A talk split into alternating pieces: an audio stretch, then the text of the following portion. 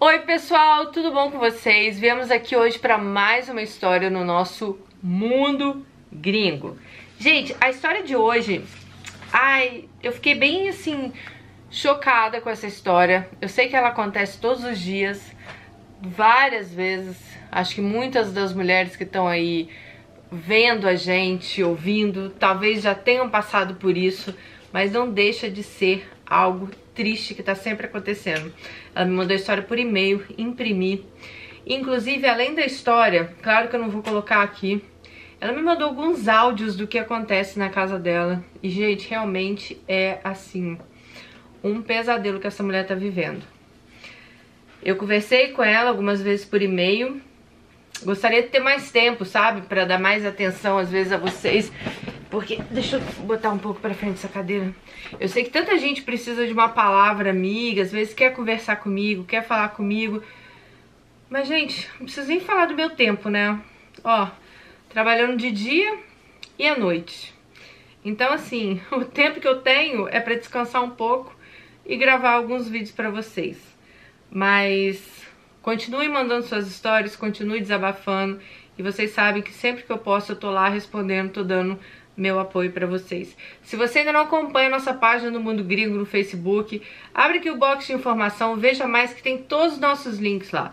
Página do Facebook, meu Instagram, Snapchat, tudo que o e-mail para você mandar sua história também. Então, vamos lá.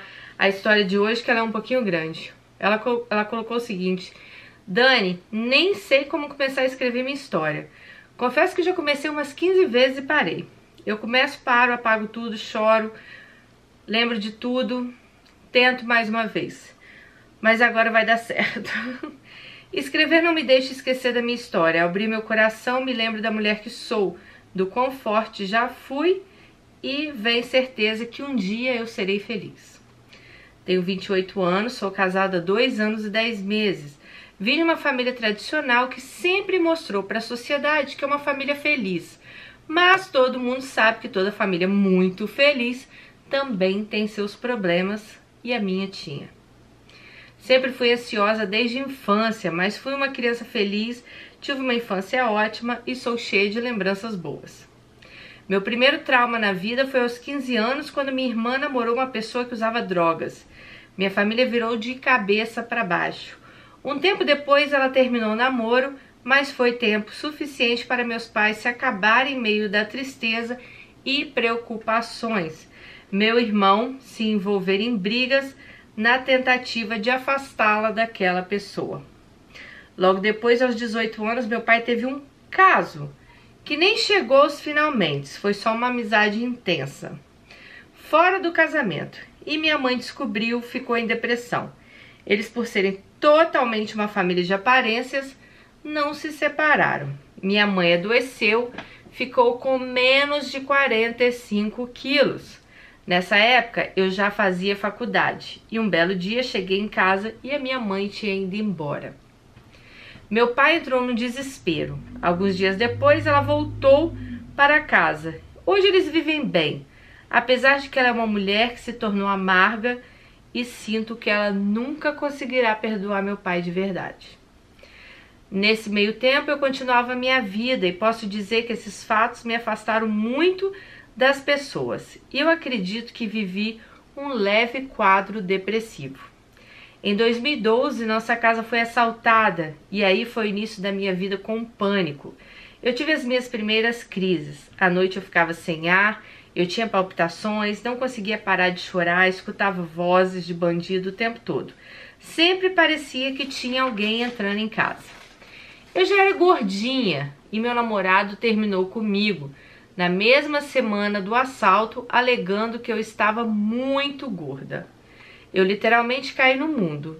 Saía muito, bebia muito, repeti um período inteirinho na faculdade. Fiz coisas que me arrependo profundamente.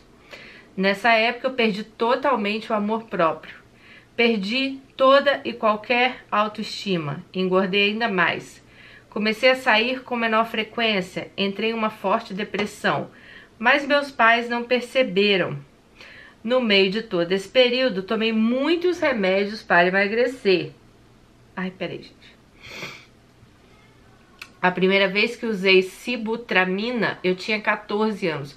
Quem não sabe, sibutramina é uma substância que tem remédios para emagrecer, tá, gente? Um dia pedi para meu médico um remédio, pois eu estava depressiva.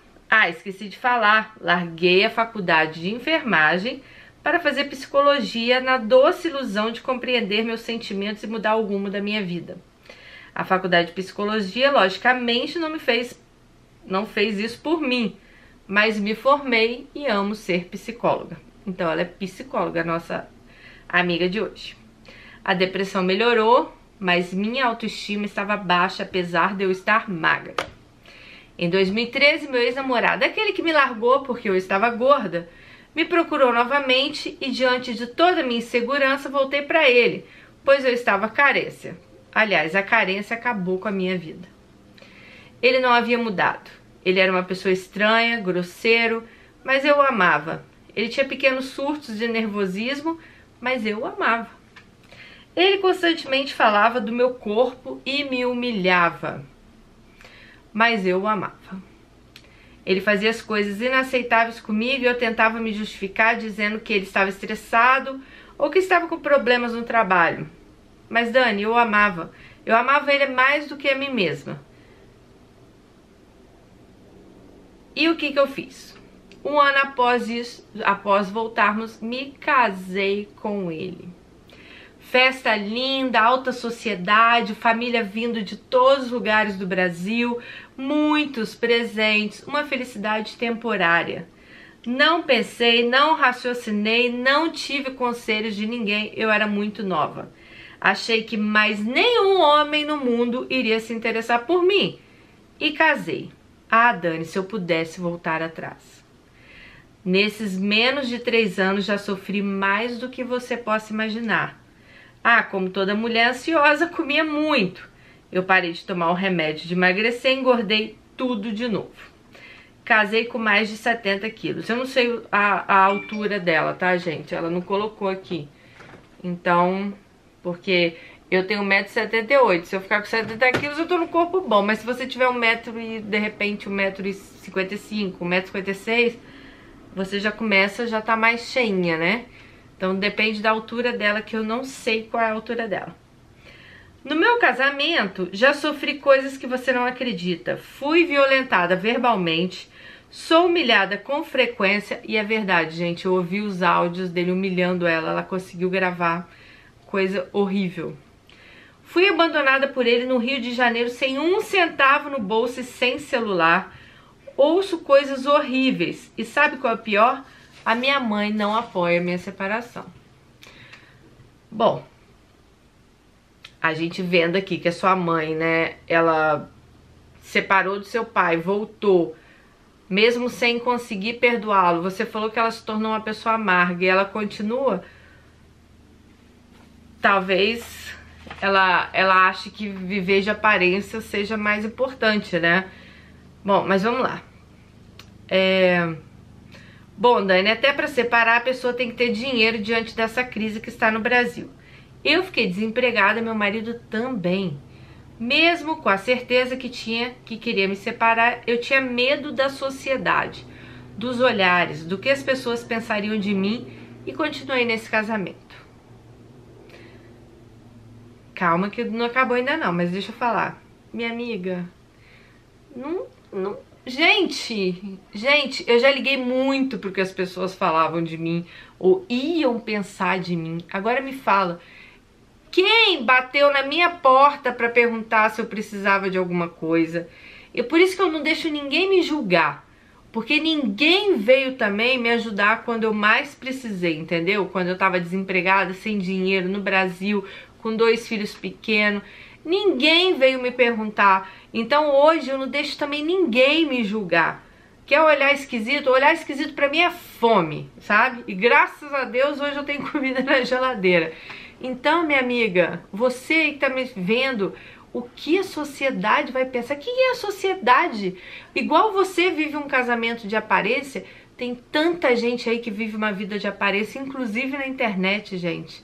São tantas vidas de aparência aí que você pensa que é, nossa, aquilo é a pessoa perfeita, a família perfeita, né? Família de propaganda de margarina. E quando você vai conhecer essas pessoas a fundo, que você vai ver, ou você conhece pessoalmente, ou você entra na vida dessas pessoas, você vê que não é nada daquilo. Então, assim, não tô falando só de internet, tô falando no geral. Então, pense primeiro em você. É o que, o que te faz bem, o que é bom para você, não o que os outros vão pensar.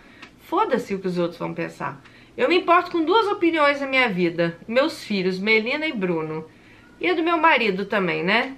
Mas o resto, o que que vai pensar? Ninguém nunca me ajudou, ninguém nunca bateu na minha porta. Então, por mim, falem bem, falem mal, mas falem de mim. Bom, ela falou o seguinte: Enfim, ainda não me separei.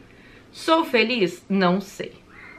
Meu esposo continua com essa estabilidade, instabilidade de humor. Eu, como psicóloga, acredito que ele tem um transtorno psicológico chamado transtorno de Borderline, que eu acho que é o que a Monique Evans também tem, se eu não me engano, tá? Isso é o que eu tô falando, porque eu já li que a Monique tinha e isso tem que ser tratado, tá? Ele erra, se altera, fala coisas terríveis, me manda embora. Daqui cinco minutos, ele age naturalmente como se nada tivesse acontecido. Ele nunca enxerga seus erros e após esses momentos de fúria, ele se torna uma pessoa incrível e ama amável comigo. As pessoas nem acreditam que ele é como eu falo. Inclusive, gravei áudios que ela me mandou dos surtos dele para provar para algumas pessoas que ele era aquele monstro que eu relatava. Vou te mandar um deles. Aí ela me mandou, né? Eu realmente acredito no amor dele por mim, mas não acredito que ele vai mudar, pois ele nunca reconhece. O meu futuro não sei como será, mas acredito que Deus direcionará minha vida. Como eu disse, em 2016 ele me abandonou no Rio de Janeiro. Em outro e-mail posso contar essa história se quiser. Manda, manda pra gente que a gente quer saber essa história sim. Dani, nunca senti tanto medo. Estava numa cidade que eu conhecia superficialmente, apenas um casal. Eu estava sem dinheiro, sem celular. Foi o pior dia da minha vida. Ele foi embora para BH e eu fiquei para trás. E ele acha até hoje que eu que estava errado. Depois que eu retornei para BH, pedi a separação, ele não aceitou. Continuei na casa dos meus pais e alguns dias depois ele veio me pedir para voltar. Prometeu todas as mudanças do mundo. Ele mudou um pouco, mas continua tendo crises e desconta sua raiva em mim, mas com uma frequência bem menor. Sei que nada disso tem justificativa. Eu, no auge dos meus 28 anos, não mereço viver essa vida doentia. Concordo com você, não acho que você mereça também não. Dani, as coisas não acabam por aqui. Em maio desse ano, nove meses após meu abandono lá no Rio de Janeiro, chegaram as consequências desse dia terrível de uma vida inteira cheia de altos e baixos. Dia 8 de maio eu tive minha primeira crise de pânico. Foi simplesmente o dia que eu senti que eu ia morrer. Eu achei em um certo momento que eu realmente tinha morrido. Meu esposo saiu para trabalhar e eu ainda estou desempregada. Fiquei estudando em casa virei psicóloga concurseira. E em certo momento comecei a sentir meu coração batendo forte, ouvi vozes, senti uma angústia enorme, um medo sem tamanho, sentia cheiro de gás por toda a casa, meus pés e minhas mãos formigavam e eu senti que eu iria morrer. Moro no 15 andar e eu queria sair Aquele cheiro de gás estava me matando. E meu prédio não tem gás, todos os apartamentos são com fogão elétrico. Isso aconteceu quando eu tinha pânico também, tá? Eu sentia cheiro de gás, cheiro de queimado, cheiro de fogo e não tinha nada acontecendo. né? é algo inacreditável que acontece com a gente. Chamei o zelador do prédio e ele disse que não tinha nada cheirando a gás.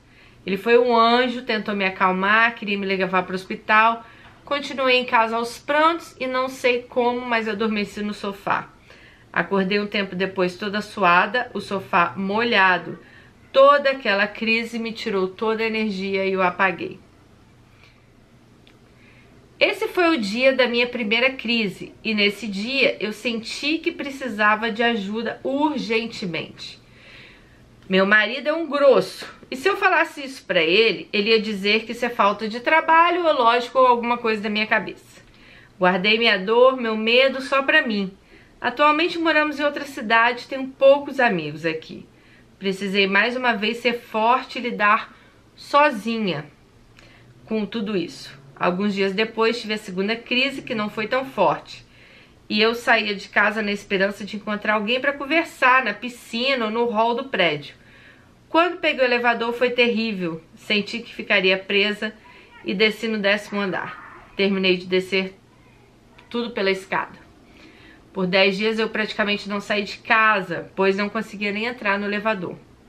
Quando precisava descer, eu ia de escada, e as crises continuavam a acontecer com intensidades e sensações diferentes. Eu sentia medo de sentir aquele medo, eu sentia muito medo. E nisso eu já havia marcado o psiquiatra e faltava cinco dias para a consulta.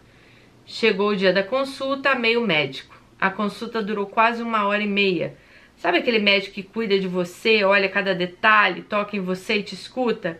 Ele me, me diagnosticou com TAG e crises recorrentes de pânico. Comecei a tomar remédio e hoje sou outra pessoa. Ainda uso o is... Ah, bom, ela falou o nome dos remédios aqui, né? Eu pensei em me matar, não via mais saída para mim. Achei que minha vida era um fracasso, apesar de ser católica de batismo, acredito que não tenho nenhuma religião. Eu apenas acredito em Deus e confio em Deus e coloquei minhas vidas, né, minha vida na mão dele. Esse Deus que eu creio me deu mais uma vez a alegria de viver mesmo diante de tudo. Já fui muito julgada pelas poucas pessoas que sabem na totalidade como é minha vida dois. Já perdi muitos amigos, já ouvi que a culpa tudo é minha, já ouvi que eu adoro sofrer. Ah, se as pessoas ajudassem tanto quanto elas gostam de julgar, o mundo seria incrível. Eu contei minha longa história para as pessoas saberem que, por mais que tudo pareça estar perdido, ainda tem solução ainda tem uma vida pela frente, que por mais que tudo pareça não ter como piorar, as coisas sim podem piorar. Mas da mesma forma que elas pioram, elas também melhoram. Acredito que ainda preciso de um tempo para saber como será a minha vida. Preciso de um trabalho e da minha independência financeira. Aprendi na vida que decisões precipitadas não nos levam ao sucesso, que para decidir as coisas precisamos de tempo. Aprendi que sou forte, que ainda existe bons médicos no mundo, que as pessoas podem ser anjos em nossas vidas. Aprendi que a dor nos torna mais fortes. E eu não tenho dúvida que a minha vitória e felicidade chegarão. Obrigada pela oportunidade de contar a minha história e por me ouvir e por ser essa pessoa tão generosa. Eu te conheci através do vídeo do seu relato da síndrome do pânico e até hoje já assisti mais de 300 vídeos seus. Bom, ela depois deixa um recado pra mim aqui. Ela falou que em breve conta pra gente se ela passou no concurso, se decidiu ficar casada, como foi, né? Gente, deixa eu falar uma coisa pra você aqui, minha amiga, que eu não vou nem falar seu nome. Eu ouvi os áudios que você me mandou, até te falei no e-mail, fiquei realmente chocada do que você passou. É... Lógico que você tem que estar tá se tratando, né? Você tá se tratando. Eu te aconselharia também não só tomar remédio, tá? Pro pânico, já falei isso em alguns vídeos sobre a síndrome do pânico. Faça também uma terapia que eu acho que você precisa por tudo que você passou. A terapia, ainda mais você que falou que não tem muitos amigos, ela é um jeito de você se abrir com alguém que tá ali, essa pessoa te escutar, te ajudar. Bom, você é psicóloga, você sabe do que eu tô falando, né? É... Mas até uma psicóloga eu acho que precisa de uma psicóloga para ajudá-la. A questão aqui que você fala que do, do sua separação ou não, claro que isso é uma decisão só sua. Eu por fora, por tudo que eu vi e ouvi de você, eu já teria me separado, sabe? Porque quem precisa de tratamento nessa relação também é o seu marido. Porque se ele sofre, se ele sofre de algum transtorno, porque os áudios que eu ouvi são horríveis. Ninguém merece viver dentro disso. E não se acostume com a infelicidade, já falei isso aqui várias vezes. Eu vi na sua carta, algumas vezes você usa muitas desculpas por ainda estar casada com ele. de questão financeira, questão disso, sabe? Eu acho assim, a nossa felicidade, a nossa paz, não tem dinheiro no mundo que pague. Talvez ele possa te dar uma vida boa, mas você tem seus pais vivos, que eu acho que com certeza eles te ajudariam. Não tenha vergonha, mostra seu pai. Se a sua mãe não te entende, mostra seu pai esses áudios, sabe? Faz, faz alguma coisa. Eu tenho certeza que seus pais te acolheriam. É... Você não tem filhos, então isso já é uma vantagem para você na hora da separação, porque ele não tem que ficar te chantageando com nada. E sinceramente, eu teria uma conversa muito franca com, com esse cara. Mas uma hora que ele estiver bem. Não é na hora que ele estiver mal, porque aí ele vai, sabe, vai falar aquele monte de coisas que eu ouvi ele falando pra você. Mas fale com ele, olha, se você não se tratar, nosso casamento acabou. Eu vou pegar minhas coisas e vou embora. Olha, vai dividir o quarto com uma amiga. Vai fazer qualquer coisa, mas eu te garanto que talvez você vai ser mais feliz do que de repente no palácio que você mora e você vê uma vida de perturbação dessa, esse homem te perturbando 24 horas na sua cabeça. Então, assim, é, é aquela coisa, né? A gente fala, mas eu não tô passando a sua situação. Eu sei que às vezes, situações assim, gente, tem mulheres que ficam meio paralisadas, elas não conseguem tomar uma atitude, vem medo, vem, vem, vem muita coisa na cabeça. E o cara já, já enfraqueceu tanto a gente mentalmente que a gente começa a pensar que a gente realmente depende dele, que a gente, né, tá ali. E você não depende de ninguém, você já se levantou uma vez, você falou ali assim, engordou, depois você emagreceu. Você se levantou uma vez e ele não é o único homem do mundo. Lembre-se disso, que eu acho que você muitas vezes você acha, ah, é o único homem que vai olhar para mim. Não. Se ele tá colocando isso na sua cabeça, não acredite nisso, ele não é o único homem do mundo. Eu tenho certeza que aí fora tem outras pessoas que possam te fazer feliz. E outra coisa, a gente não precisa de homem para ser feliz. A gente precisa primeiro estar tá feliz com a gente mesma. Se você estiver feliz com você mesma, você não precisa de homem para ser feliz, não. Sabe? E na hora que tiver que acontecer, vai acontecer. Que, que seja agora, daqui 5 anos, 10 anos, né? Vai acontecer. Então eu acho que você deva pensar bem do que está acontecendo. Eu, eu fico até receosa, assim, pela sua segurança, né? Depois que eu, eu vi aquela explosão desse homem, a gente nunca sabe o que, que esses caras podem fazer numa hora dessa. Então fica bem, se resguarde, pense bem no que você quer da sua vida, pense nas suas prioridades e pense na sua felicidade. Não se acostume com a infelicidade. Já falei vários vídeos, vou falar mais quantas vezes for sabe? Porque às vezes as pessoas pensam, ah, eu mereço estar aqui, eu gosto dessa vida, eu quero estar aqui. Mas não, você não merece estar aí, você não precisa estar aí. Você não nasceu agarrada com esse homem, você não nasceu da barriga dele, você nasceu com sua mãe lá, aí, ó, cordão umbilical cortado na hora. Entendeu? Então você não precisa desse homem pra nada. Você não precisa deste homem pra nada. Lembre-se disso. Tem sua profissão, é uma mulher inteligente, você estuda. Só que com perturbação dessa na minha cabeça, na cabeça, minha filha, não tem quem consiga levar uma vida, né, adiante. Não tem quem consiga fazer as coisas acontecerem.